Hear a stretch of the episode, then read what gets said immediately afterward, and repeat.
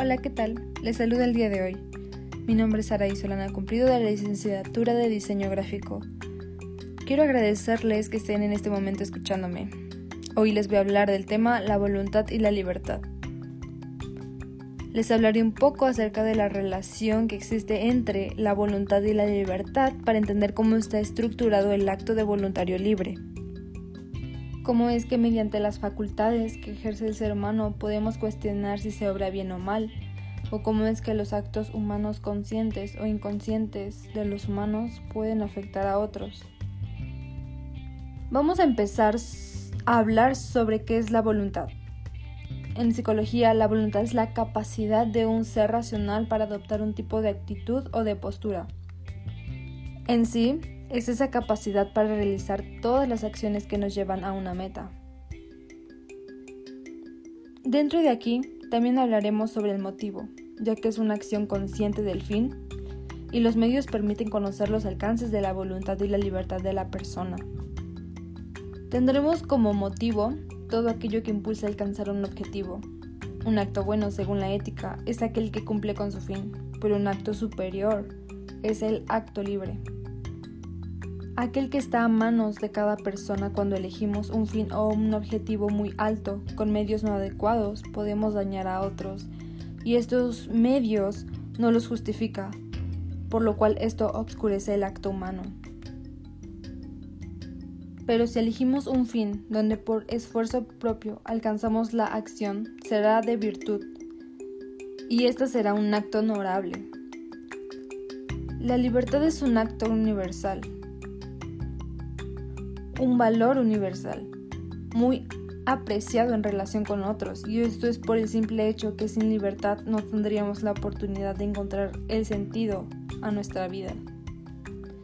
Pero la libertad va acompañada de la responsabilidad, ya que siendo la libertad un acto consciente de elegir y tomar decisiones sobre nuestro ser, también conlleva al acto de responder por nuestros actos asumir todas aquellas consecuencias de la elección que realizamos libremente. Con esos actos libres surge la moralidad personal.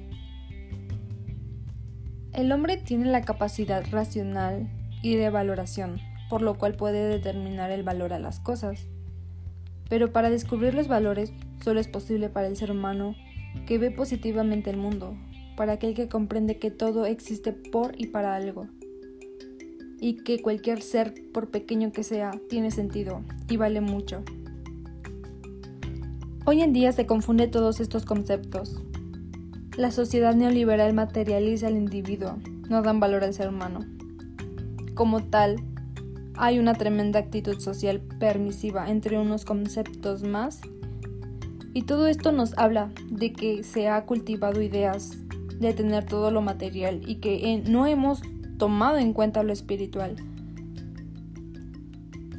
Se deben buscar estrategias para formar la voluntad, procurando metas a las cuales aspirar, cultivar la espiritualidad y volvernos al humanismo, que busca el bien colectivo y propio. Pero ese trabajo requiere tiempo y requiere generar vínculos, contratos afectivos con gente importante en nuestro entorno también nos pide reconocimiento del sentido mismo que debe descubrir cada persona. Otros elementos importantes son aprender a vivir, la libertad y formarse para el amor. No obstante, lo propio del amor humano es el amor de elección, es decir, la solicitud de los sentidos tamizada por el discernimiento de la función del bien y la verdad que permiten acceder o negar lo solicitado por el amor natural.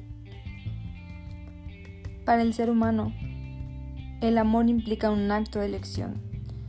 El ser humano elige y tiene la responsabilidad para compartir la intimidad, sus sentimientos, sus proyectos y otras cosas más. Pero sobre todo, buscar la equidad en la, en la relación. Buscar el bien y desarrollo de la otra persona. Y algo que no debemos olvidar es que el ser feliz y alcanzar la realización sigue siendo una responsabilidad personal y no de la otra persona. En reflexión a todo esto, el ser humano tiene la libertad de elegir los actos que mejor le llenen y beneficien.